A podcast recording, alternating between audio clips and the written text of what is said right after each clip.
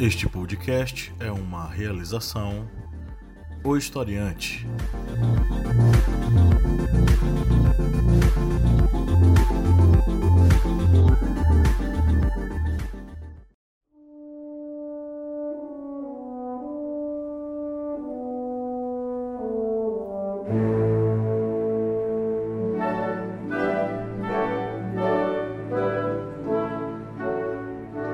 Olá amigos, estamos começando aqui mais um Ares Bélica, a arte da guerra, seu pequeno programa vinculado ao correspondente de guerras, o historiante. E neste episódio vamos falar de um inimigo terrível para os exércitos, que desde a antiguidade até as guerras contemporâneas vem fazendo terríveis estragos Estamos falando das doenças, enfermidades que muitas vezes levam grandes exércitos à derrota.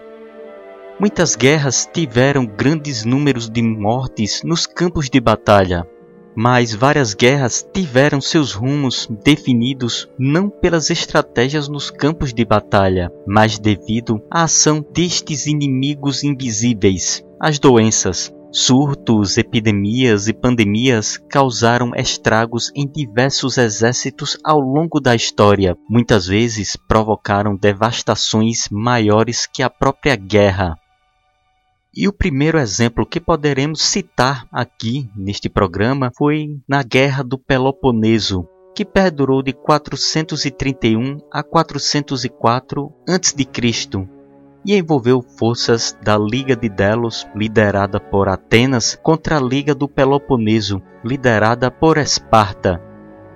E Atenas se viu afetada por uma doença conhecida como peste de Atenas, que os historiadores que pesquisaram e ainda pesquisam sobre este mal não conseguiram definir qual era a doença, existindo várias suposições como sarampo, varíola ou febre tifoide. A cidade de Atenas foi acometida desta doença no ano de 430 a.C. A doença perdurou por dois anos e acometeu a cidade uma segunda vez em 427 a.C. Não existe um número exato da quantidade de vítimas fatais, mas especula-se que em torno de 70 mil atenienses tenham morrido ou seja, um terço da população local. Esta peste fragilizou as forças de Atenas, pois além da grande quantidade de mortos, que incluíam homens para as fileiras hoplitas, levou à morte de Péricles em 429 a.C., que era um grande líder ateniense. Lógico que existem uma complexidade maior de eventos e fatos para a derrota ateniense na Guerra do Peloponeso, mas a doença levou prejuízo com a perda de homens para manter a produção local e para as fileiras militares. O próprio Tucídides deixou descrito no livro História da Guerra do Peloponeso o seguinte: a peste atacou pela segunda vez os atenienses. Na realidade, ela ainda não havia sido totalmente dominada, embora tivesse havido um período de recesso. Ela continuou neste novo período por não menos de um ano, após graçar por dois anos completos no período anterior, de tal forma que os atenienses foram mais castigados por ela que por qualquer outra calamidade, e sofreram consequentemente um golpe sumanamente nocivo ao seu poder de luta com efeito, não menos que 4.400 hoplitas convocados morreram em decorrência da peste, além de 300 soldados de cavalaria e um número não determinado de habitantes.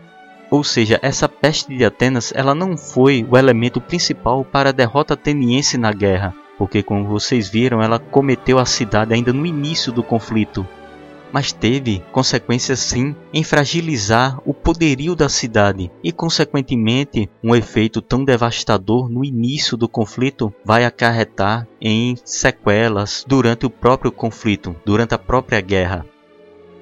Avançamos um pouquinho no tempo e no século II ocorreu outra peste, que foi chamada de peste antonina. Foi uma epidemia que teve início no ano de 165 depois de Cristo atingindo Roma em 166 e perdurou até 180, atingindo várias áreas do império. Seu nome deriva da família que governava Roma na época, que era a dinastia Neva Antonina, que perdurou de 96 d.C. até 192. Fontes antigas concordam que a epidemia apareceu primeiramente durante o cerco romano à cidade de Seleucia, capital do Império Seleucida, durante o inverno de 165 a 166. Esta doença pode ter causado a morte dos imperadores Lúcio Vero e Marco Aurélio nos anos de 169 e 180, respectivamente. Pesquisas estimam um total de mortos em torno de 5 milhões de pessoas. Uma das áreas onde ocorreu grandes perdas foram nas legiões romanas, em especial na parte oriental.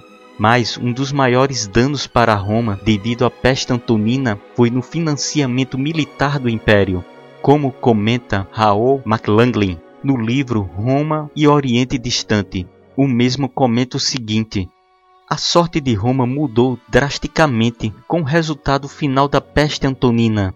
Augusto havia entendido que o império como um todo não poderia se sustentar com o sistema tributário que Roma impunha tradicionalmente às suas populações vassalas, ainda assim impulsionados pelas receitas do comércio oriental. Os imperadores que o sucederam anexaram outros territórios deficitários e aumentaram os gastos militares do Estado. Portanto, no século II depois de Cristo, Roma era dependente dos altos lucros advindos do comércio oriental e quando a peste eliminou-o do sistema financeiro, o governo percebeu que não poderia mais arcar com todos os custos militares, com as receitas provindas das províncias. Pela primeira vez desde a época de Augusto, houve um grande declínio nas finanças do Estado e o Império estava enfrentando uma série contínua de desastres que ameaçavam esmagar o regime. Ou seja, essa peste trouxe não somente a perda de soldados, de legionários na parte oriental do Império de Roma, como também trouxe consequências danosas que eram relacionados ao financiamento destas legiões. Alguns séculos depois, ocorreu outra epidemia ainda mais devastadora, a praga de Justiniano, que foi uma epidemia de peste bubônica, transmitida por pulgas de ratos infectados que passou pelo Oriente Médio e chegou à capital do Império Bizantino, Constantinopla, em 540, matando cerca de 5 mil moradores por dia e eliminando metade da população de Constantinopla, que tinha cerca de um milhão de habitantes na época. Alguns historiadores acreditam que os danos causados pela peste às populações persas e bizantinas fizeram com que estes dois impérios se tornassem vulneráveis às conquistas muçulmanas no século seguinte.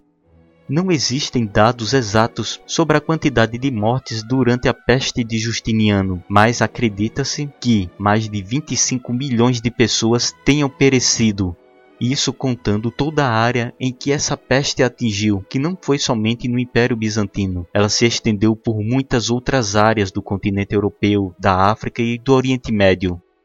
A peste foi um imenso revés na campanha de Justiniano para restaurar o Império Romano às suas antigas fronteiras.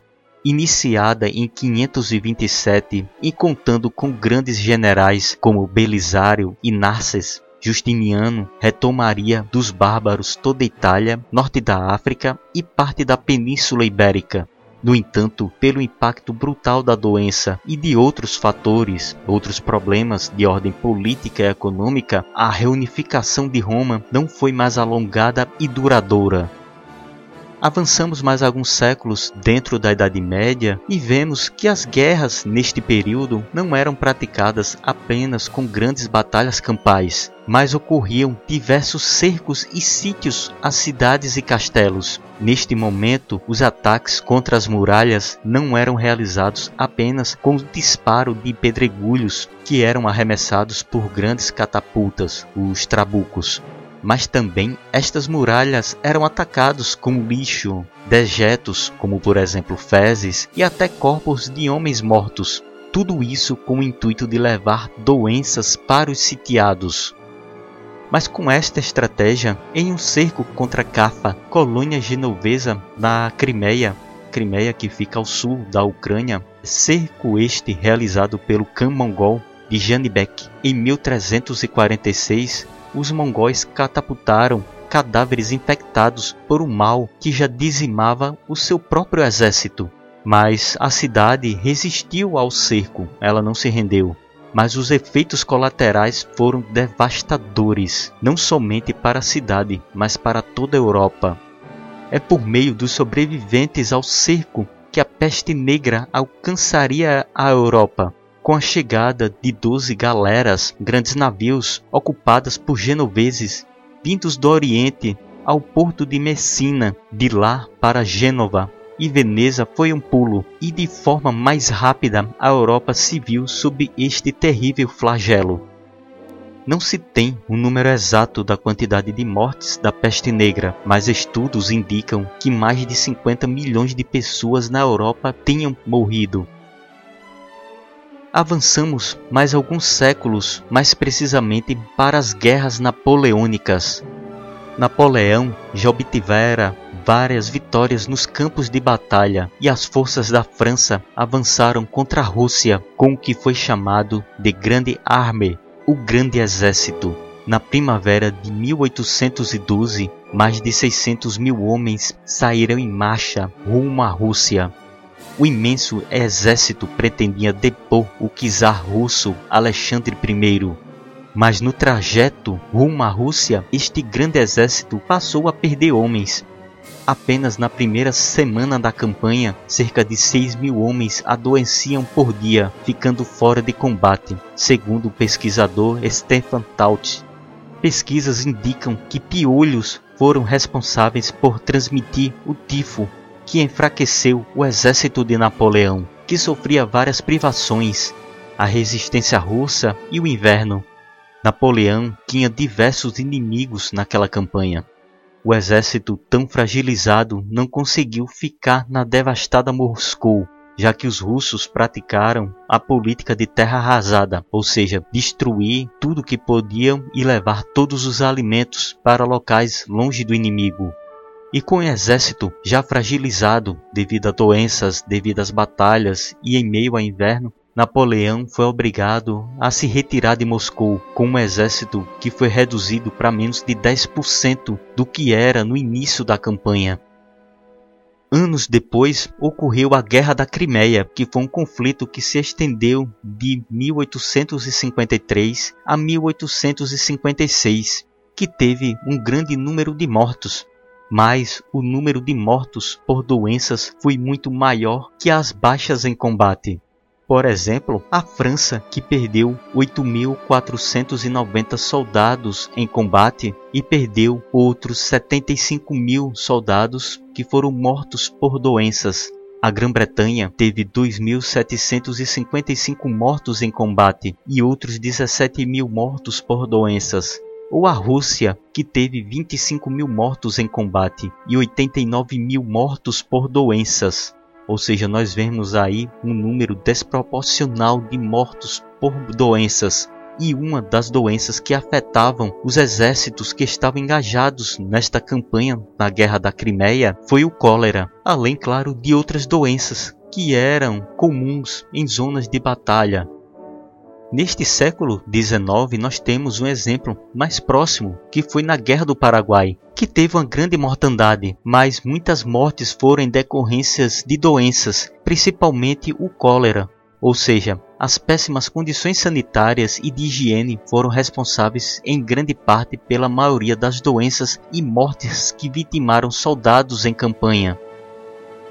Avançamos mais alguns anos e chegamos na Primeira Guerra Mundial, e na Primeira Guerra Mundial, em sua fase final, em 1918, nós temos a gripe espanhola, que surgiu em um campo militar nos Estados Unidos.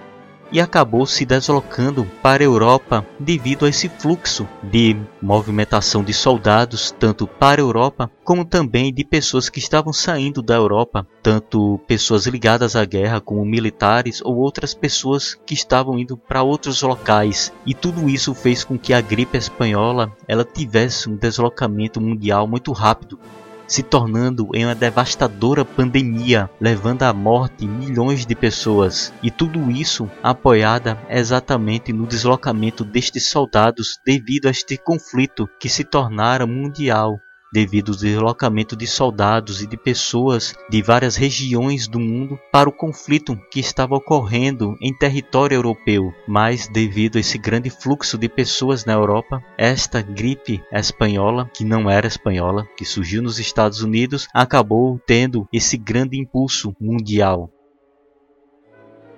Bem, aqui vemos nestes exemplos a presença de muitas doenças nas guerras, muitas vezes influenciando os destinos de conflitos ou utilizando as próprias guerras como forma de se expandirem para outros locais, tanto em alguns países, continentes ou até mesmo de forma global provocando devastação não somente nos campos de batalha, mas também em países, continentes e no mundo. Bem, terminamos aqui mais um Ares Bélica, a arte da guerra. Agradecemos aos nossos seguidores do Correspondente de Guerras, o Historiante, e também aos apoiadores do Historiante, que auxiliam na manutenção deste portal. Seja você também um apoiador historiante. Acessem apoia.se barra historiante. Sigam também os outros podcasts da família Historiante. Sigam também o Historiante em nossas redes sociais e não esqueçam que temos um aplicativo para celular. Se você utiliza sistema operacional Android, você pode baixá-lo gratuitamente na sua Play Store. E também visite o site Historiante, que possui muitos materiais sobre história, filosofia, sociologia e atualidades que podem auxiliar você em seus estudos. Agradecemos novamente a todos nossos ouvintes, seguidores e apoiadores e glória doravante a todos.